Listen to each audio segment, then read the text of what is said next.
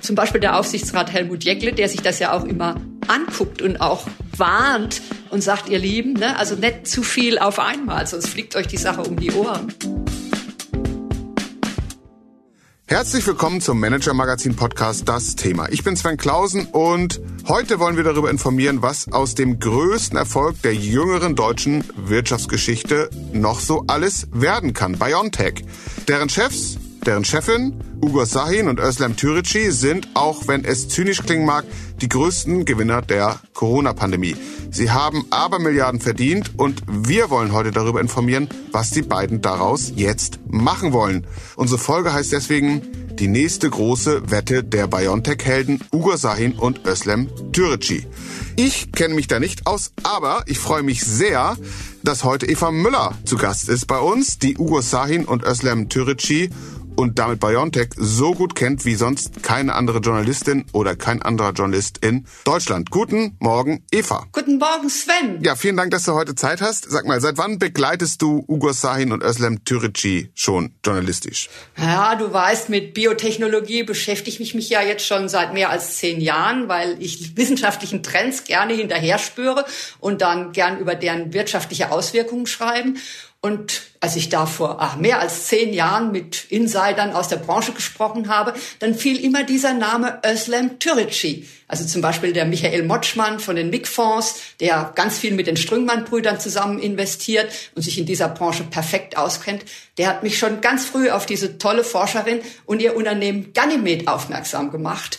Das hat damals an monoklonalen Antikörpern in der Krebsforschung geforscht und war so super erfolgreich, dass es 2014 für mehr als eine Milliarde an Astellas verkauft wurde. Also Türeci war bei mir schon vollkommen auf dem Radar. Sie hat es dann auch mal in die Liste der 100 wichtigsten Frauen der deutschen Wirtschaft geschafft. Unser tolles Produkt, was ja demnächst wieder auf den Markt kommt.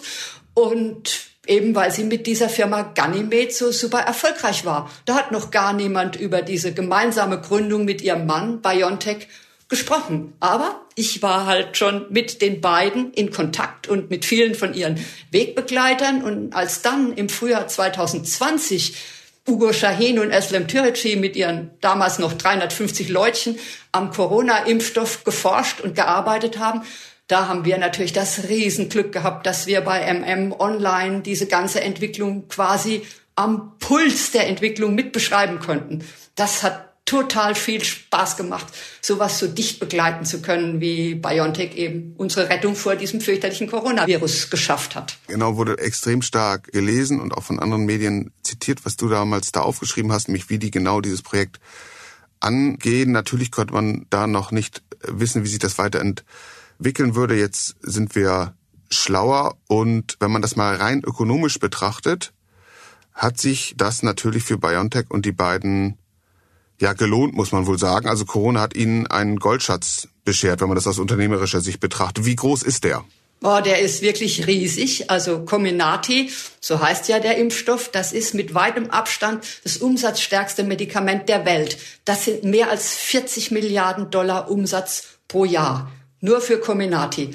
Und diese 40 Milliarden teilt sich BioNTech 50-50 mit Pfizer. Die haben das ja zusammen mit dem US-Konzern Pfizer auf den Markt gebracht und die haben da auch einen wirklich großen Beitrag geleistet, weil so ein riesen Pharmakonzern, der kennt sich aus mit diesen gigantischen klinischen Tests mit mehr als 40.000 Probanden, mit der komplexen Zulassung, dann später mit dem Vertrieb und der Logistik. Also das ist schon fair, dass sich das 50-50 teilen, auch wenn BioNTech einzig und allein die Rechte am Impfstoff hat.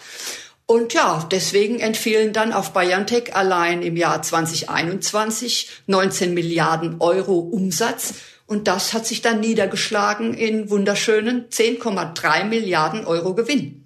Allein für ersten, 2021, ne? Und wie sieht's genau. in diesem Jahr aus so? Ja, in den ersten neun Quartalen 2022 sind dann nochmal sieben Milliarden Euro Gewinn dazugekommen.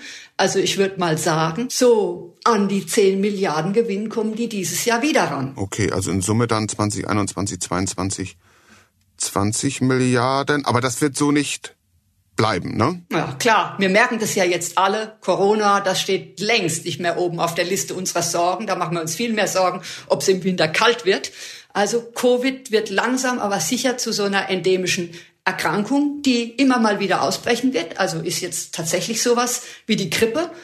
Und das ist natürlich auch der Verdienst von BioNTech, von den Impfstoffentwicklern, weil nur dank dieser Impfstoffe ist jetzt 90 Prozent der Bevölkerung, also zumindest in den reichen Industriestaaten, haben die schon mal Bekanntschaft gemacht mit dem Virus und die meisten eben, weil sie sich haben impfen lassen und haben deswegen eine gewisse Immunstärke dagegen entwickelt. Also entsprechend werden jetzt in den nächsten Jahren die Umsätze sinken. Insgesamt wurde mit Corona-Impfstoffen 2021 63 Milliarden Dollar Umsatz gemacht. Also Moderna, die anderen Anbieter von mRNA-Impfstoff haben schon auch ordentlich Geld verdient.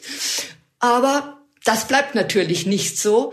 Und also die Brancheninsider sagen, ja, das wird jetzt so ein normales Impfstoffgeschäft so in der zweiten Hälfte der Dekade und das werden dann so sieben Milliarden Dollar pro Jahr weltweit sein. Also deutlich weniger weil da kannst du ja jetzt wieder davon ausgehen, von den sieben Milliarden kommen dann vielleicht, ja, sag ich mal, drei bei BioNTech an. Ne? Aber auf diese Entwicklung haben sie sich bei BioNTech schon längstens eingestellt, sehen die ja auch. Und ich meine, wer weiß, Jetzt, wenn wir uns die Entwicklung in China angucken, mit diesen gigantischen Protesten gegen die No-Covid-Politik, die ja vollständig in die Hose gegangen ist, vielleicht entscheiden sich die Chinesen ja doch noch, die mRNA-Impfung zuzulassen. Also da gibt es Gespräche, sehr intensive im Moment. Das wäre natürlich nochmal ein gigantischer Umsatzbooster für BioNTech, ne? Weil ich meine, die Chinesen, das sind schon nochmal viele Dosen, die da rein können, ne? Ja.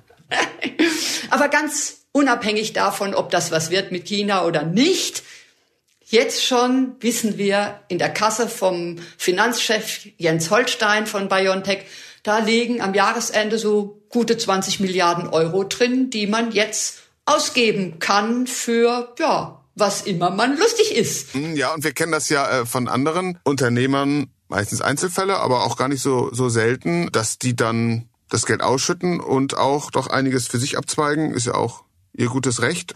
Was haben denn Sahin und Türeci vor? Ausschütten, in Immobilien und Superjachten investieren wohl offensichtlich nicht, oder? Nee, nee, nee, nee. Also auf die Idee kommen die beiden mit absoluter Sicherheit nicht. Also ich meine, die wohnen mit ihrer Tochter zusammen immer noch in derselben kleinen Vierzimmerwohnung in Mainz, in der sie im Jahr 2000 gerade mal so als äh, Doktoranden, Jungprofessoren eingezogen sind. Ne?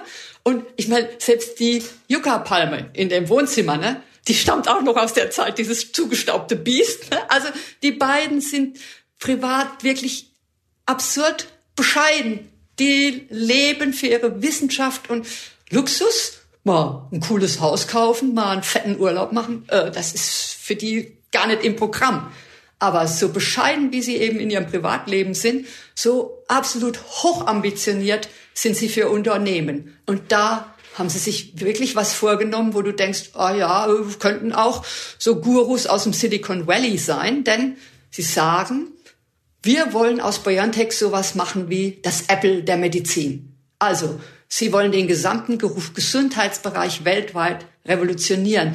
Da reden sie von einer disruptiven, skalierbaren Plattform.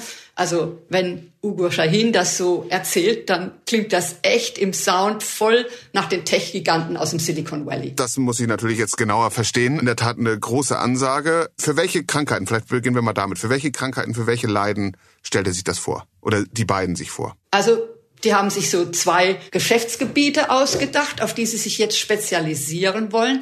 Das ist also einmal der große Geschäftsbereich Infektionskrankheiten.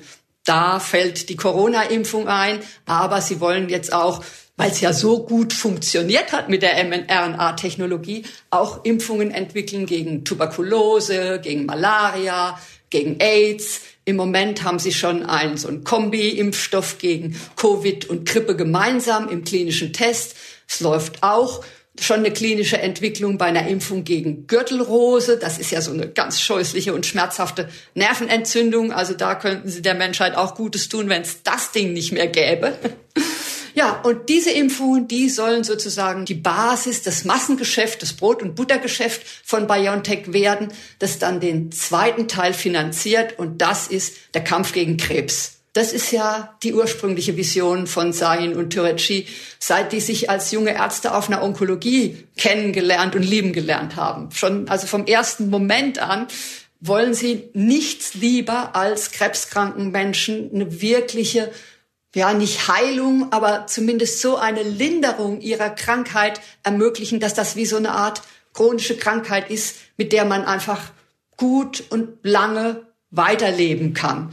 Ja, und jetzt mit dem schönen Geld und mit der schönen Power und mit der validierten Technologie, weil jetzt hat ja mRNA gezeigt, was es kann, haben sie jetzt schon 19 verschiedene klinische Studien gegen Krebs laufen und damit sind sie wirklich auf Augenhöhe mit den größten Pharmakonzernen der Welt.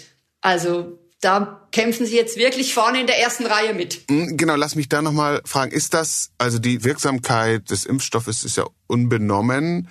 Dennoch, ist das so zweifelsfrei erwiesen, dass die mRNA-Technologie auch bei dem, was Sie jetzt vorhaben, wirklich wirksam sein kann? Na, das ist natürlich noch nicht zweifelsfrei bewiesen, weil sonst müssten wir ja nicht diese ganzen klinischen Studien laufen lassen. Ne? Also das ist eben jetzt, Sie wissen, mRNA funktioniert im Prinzip. Also bevor es den Impfstoff gab, haben die Leute ja über sie gelacht und haben gesagt, komm, das mit dem mRNA-Zeug, da könnt ihr noch 20 Jahre dran rumforschen. Das wird doch eh nichts. Das Zeug ist so flüchtig. Also bis das schafft diese Information, die ja in die Zellen reingehen soll und dann da sagen, so gegen dieses fiese Zeug jetzt bitte ankämpfen, das schafft's gar nicht, das löst sich viel zu schnell auf im Körper, das wird eh nix. Also da waren sie eigentlich immer so Außenseiter und mit dem Impfstoff haben sie eben jetzt gezeigt, nein, es kann funktionieren, dass man mit diesen mini kleinen Schnipseln an Information, die ja nichts anderes ist als eine Botschaft, ein Befehl an die Zellen. Hier, guck mal, da habe ich was. Guck dir das mal genau an und entwickelt da dagegen bitte mal einen Abwehrstoff. Das ist ja dieses Wirkprinzip der mRNA. Das ist äh, nur eine ganz kleine Information an die Zellen. Mach das und wenn die Zellen da an, das zerfällt in wenigen Sekunden. Das war ja die große Kunst sozusagen, das so lange haltbar zu machen, dass es zumindest sozusagen von der Spritze in die ersten Zellen reingerät, die dann anfangen zu produzieren, das dann an die anderen Zellen weitererzählen. Das war ja der große wissenschaftliche Durchbruch. Also man weiß, das Wirkprinzip funktioniert. Ob es gegen Krebs funktioniert, das ist jetzt die ganz große andere Frage. Genau, und jetzt sind natürlich die rund 20 Milliarden und es wird ja auch noch wachsen, wenn auch nicht in dem bekannten Tempo, aber die rund 20 Milliarden, sagen wir mal, dass das so jetzt die Ausgangssumme ist, die Türici und Sahin zur Verfügung haben. Das ist eine Menge Geld. Andererseits ist die Medikamentenentwicklung eben auch teuer und langwierig. Du hast gesagt, jetzt braucht es die klinischen Studien. Man muss gucken, ob dieser Wirkmechanismus auch tatsächlich da funktioniert, wo sie es jetzt anwenden wollen, unter anderem eben und vor allen Dingen beim Krebs. Wovon hängt es jetzt ab, ob die beiden Erfolg haben? Also so ein Tumor ist ja was viel komplexeres als so ein einfaches Virus. Ich meine, das Virus, das will in den Körper eindringen, will sich da ausbreiten. Was muss die Impfung machen? Muss dieses Virus, ein ganz simples, einfaches Ding, daran hindern, sich weiter auszubreiten. Also ein Krebs ist ja schon mal da, der sitzt da ja schon fett in deinem Körper, hat sich schon ausgebreitet und ist, das ist ja nicht ein einzige kleine Zelle, sondern das ist ja ein Riesenbiest sozusagen. Und da muss man überhaupt erstmal den richtigen Ansatzpunkt finden. Wo kann ich den denn angreifen? Was ist denn sozusagen die Achillesferse von diesem Krebs? So wie das Spike-Virus, dieses Spike-Protein an dem Virus, gegen das die mRNA-Impfung eben, das war der Angriffspunkt sozusagen, gewirkt hat. Da muss man jetzt erstmal finden, was ist der richtige Ansatzpunkt an so einem fetten Tumor. Und wenn man den gefunden hat, dann muss man diese mRNA erstmal da reinkriegen in den Tumor. Also sprich, der muss durch eine längere Strecke durch meine Adern durchreisen, ohne dass er da selbst vom Abwehrsystem des Körpers attackiert und rausgeschmissen wird. Ist ja erstmal was, was der Körper noch nicht kennt, ne? Und dann am Ende muss die Immunreaktion auch noch viel stärker ausfallen, um eben dieses Biest anzugreifen. Und eine starke Reaktion bedeutet natürlich auch möglicherweise unerwünschte Nebenwirkungen. Also wir haben es ja gemerkt, ne? also zum Beispiel solche empfindlichen Häschen wie ich, bei meinen Corona-Impfungen habe ich immer danach zwei, drei Stunden fix und fertig im Bett gelegen, weil mein Körper echt rangerackert hat, um diese Abwehrstoffe zu entwickeln. Also das Ganze ist nicht so einfach wie eine simple Impfung, aber ich meine, BioNTech arbeitet eigentlich seit seiner Gründung an nichts anderem als an den onkologischen Anwendungen. Also da haben die schon sehr viel entwickelt und jetzt mit dem schönen vielen Geld können sie natürlich noch viel mehr und intensiver forschen, uns eben auch bei verschiedenen Objekten oder bei verschiedenen Zielobjekten ausprobieren. Und deswegen sind die beiden sehr optimistisch, dass sie so ab 2025 die ersten Krebstherapien auf den Markt bringen können. Das Ziel ist riesig, eine, eine Geißel der Menschheit, die sie da versuchen auszumerzen, in Schach zu halten. Eine riesige Herausforderung, die du gerade geschildert hast. Und dann auch wieder ein ambitionierter Zeitplan, ne? 2025.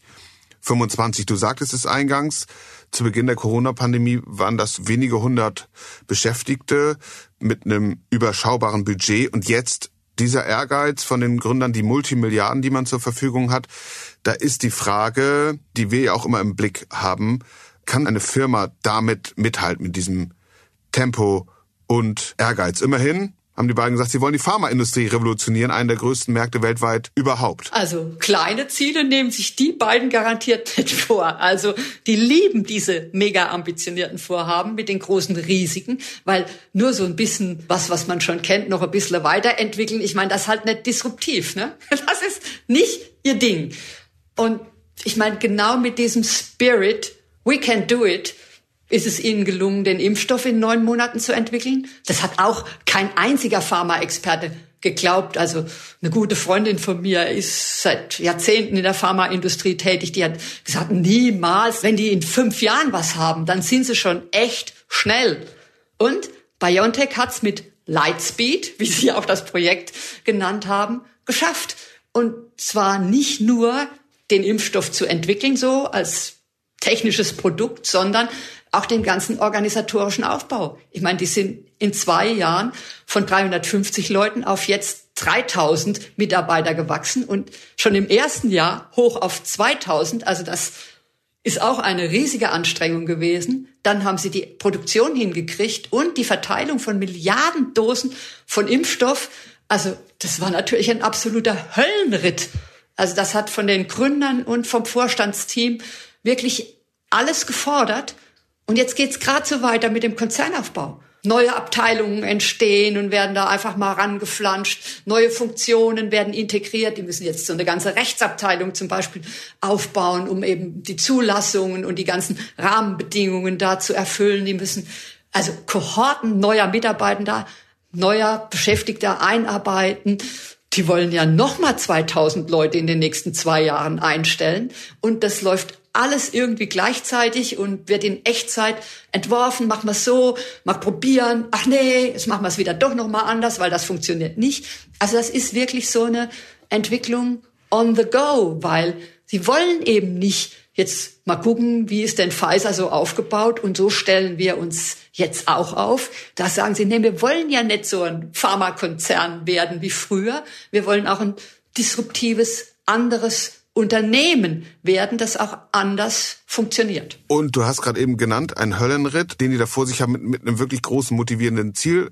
Jetzt sind ja Ugo Stein und Özlem Türeci vor allem an der Forschung interessiert, dort sehr stark, sind jetzt nicht diejenigen, die sich vertiefen in Organisationscharts und wie da wer am besten mit wem zusammenarbeitet. So ist zumindest meine Wahrnehmung. Überfordern Sie die Leute, holen die sich Hilfe, um so eine Organisation schnell zu bauen, das kann ja dann auch auseinanderfliegen, wenn zu viel Stress im System ist. Ja, also Klar, wenn man mal so reinhört da bei BioNTech, dann gibt's natürlich viele Mitarbeitende und auch Manager, die sagen, boah, jetzt könnte doch schon mal irgendwie ein bisschen das Tempo rausgenommen werden. Also es gibt manche, die sagen, also wir sind jetzt wirklich kurz vor Alarmstufe Rot bei der Belastung.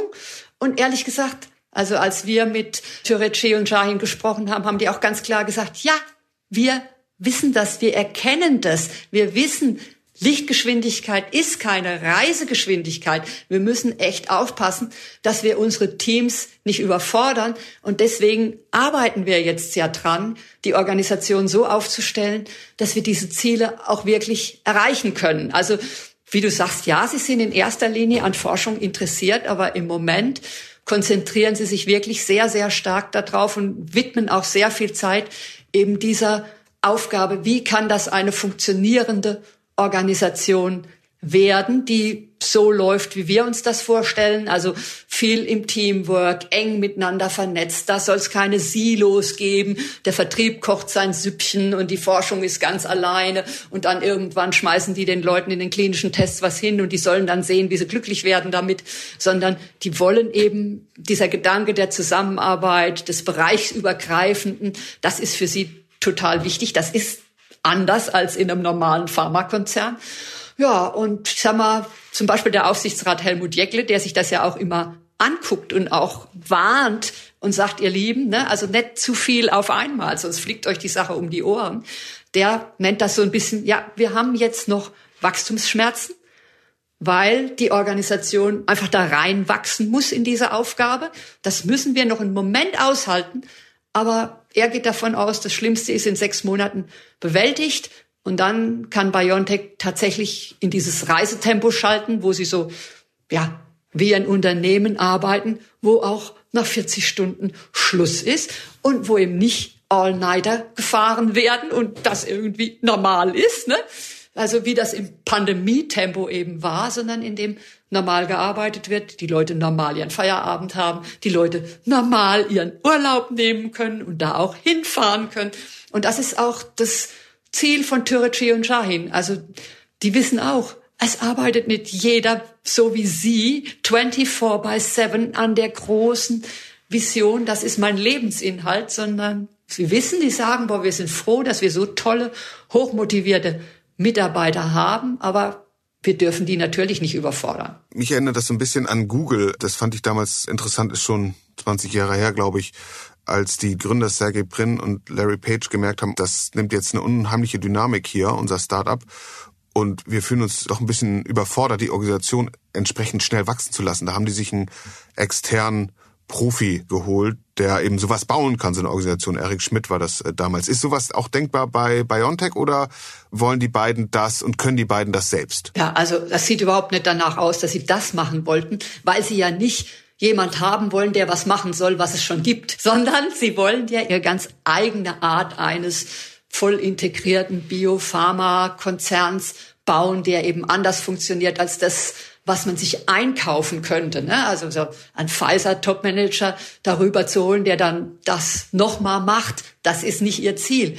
Und die sind da im Vorstand von BioNTech wirklich ein total eingeschworenes Team. Also da hat jeder seine genau zugeteilten Aufgaben und die verlassen sich blind zu 100 Prozent aufeinander. Die sagen immer, ja, jeder hat so seine Superkraft, ne? Der hat die eine Fähigkeit, die er am allerbesten kann.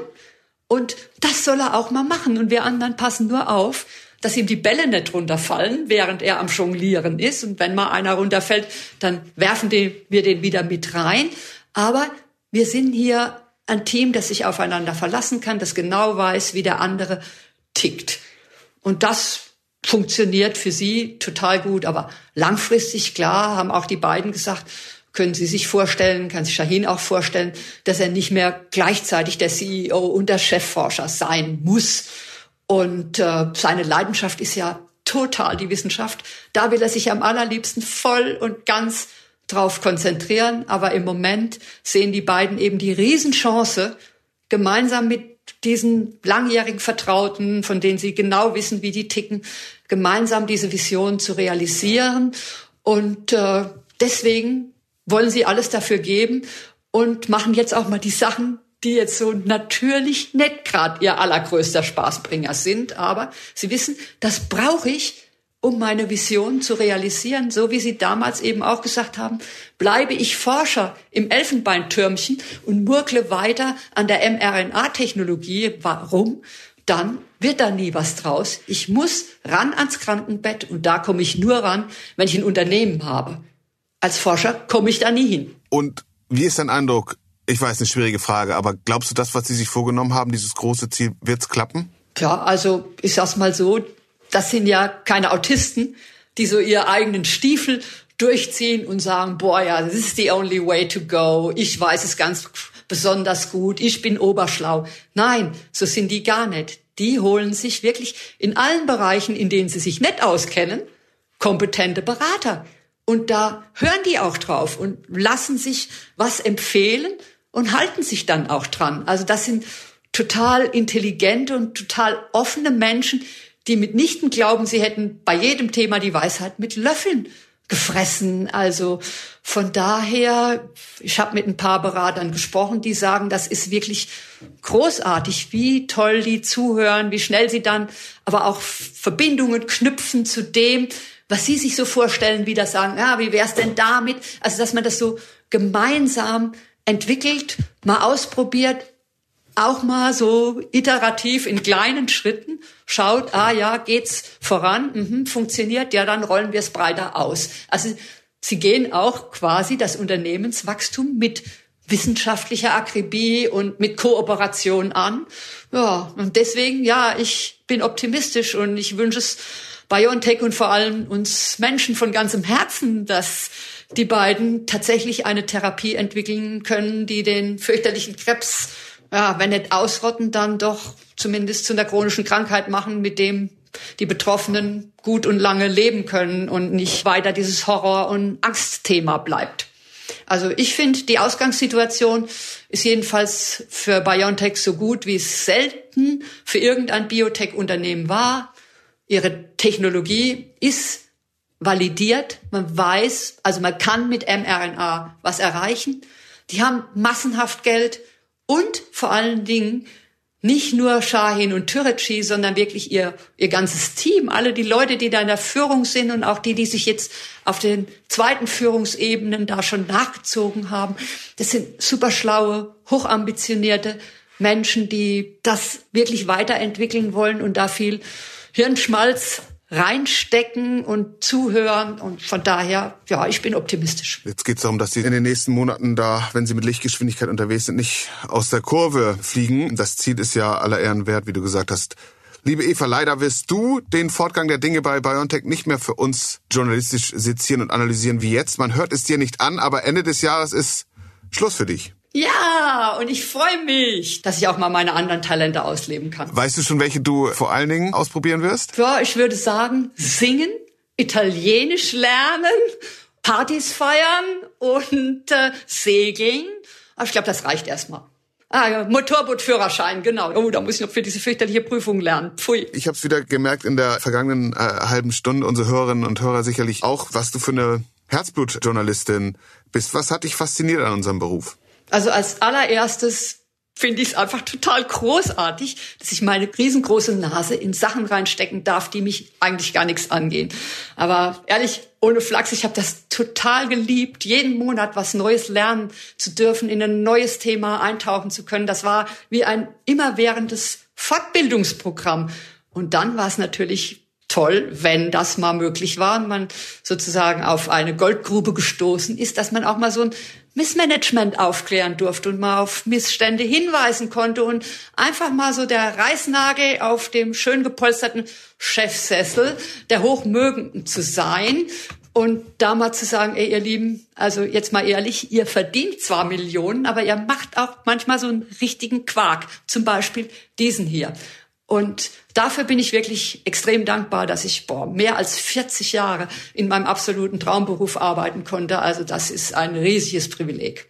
Wir sind dir auch dankbar, dass du so lange und kenntnisreich und kompetent für uns gearbeitet äh, hast, für unsere Leserinnen und Leser. Das Image von uns, von unserem Berufsstand ist ja nicht das Beste. Selbstkritisch wie du bist, Sag mir, sag, sag uns doch zum Abschluss vielleicht, was sollten wir besser machen? Also ehrlich gesagt finde ich, wir sollten in erster Linie mal so weitermachen wie bisher, nämlich richtig investigativen, so tiefgehenden, bohrenden, kritischen Journalismus betreiben und nicht auf die Klicks zu schälen oder wie viel Abos so eine Story zieht. Unser Kerngeschäft ist doch das Unpopuläre. Das ist doch reinbohren und schauen, was ist denn da schiefgelaufen und wenn man immer nur drauf schielt, boah, was wird sich möglichst viel klicken, dann bleiben möglicherweise total wichtige Themen auf der Strecke. Und das wäre im Sinne von unserem journalistischen Auftrag für echte Wirtschaftsaufklärung zu sorgen, doch total schade. Also deswegen würde ich sagen, weiter die Nase in die Sachen reinstecken, die uns nichts angehen, auch wenn vielleicht das nicht gleich 500.000 Menschen auf einmal wissen wollen. Liebe Eva, vielen Dank und alles Gute. Boah, vielen Dank, Sven. Es war mir ein riesiges Vergnügen, bei MM Journalistin zu sein. Für uns auch. Das, äh, liebe Hörerinnen und Hörer, war das Thema für diese Woche. Für vertiefende Informationen zu BioNTech, zu Innovation insgesamt, auch zu Missmanagement-Geschichten, die Eva Müller gerade angesprochen hat, empfehle ich einen Blick in die Show Notes, besser noch ein Abo unseres Newsletters der Tag oder gleich ein Abo des Manager-Magazins, sei es digital, sei es print. Sie finden alle Informationen in unserer App auf unserer Website. Für heute bedanken sich bei Ihnen für Ihre Aufmerksamkeit und für Ihre Zeit Sven Bergmann, Mareike Heinz und Marc Glücks, die diese Folge für Sie produziert haben, sowie natürlich Eva Müller und ich. Seien Sie nächste Woche wieder an Bord, bleiben Sie gesund, bleiben Sie optimistisch und machen Sie etwas aus Ihrer Zeit.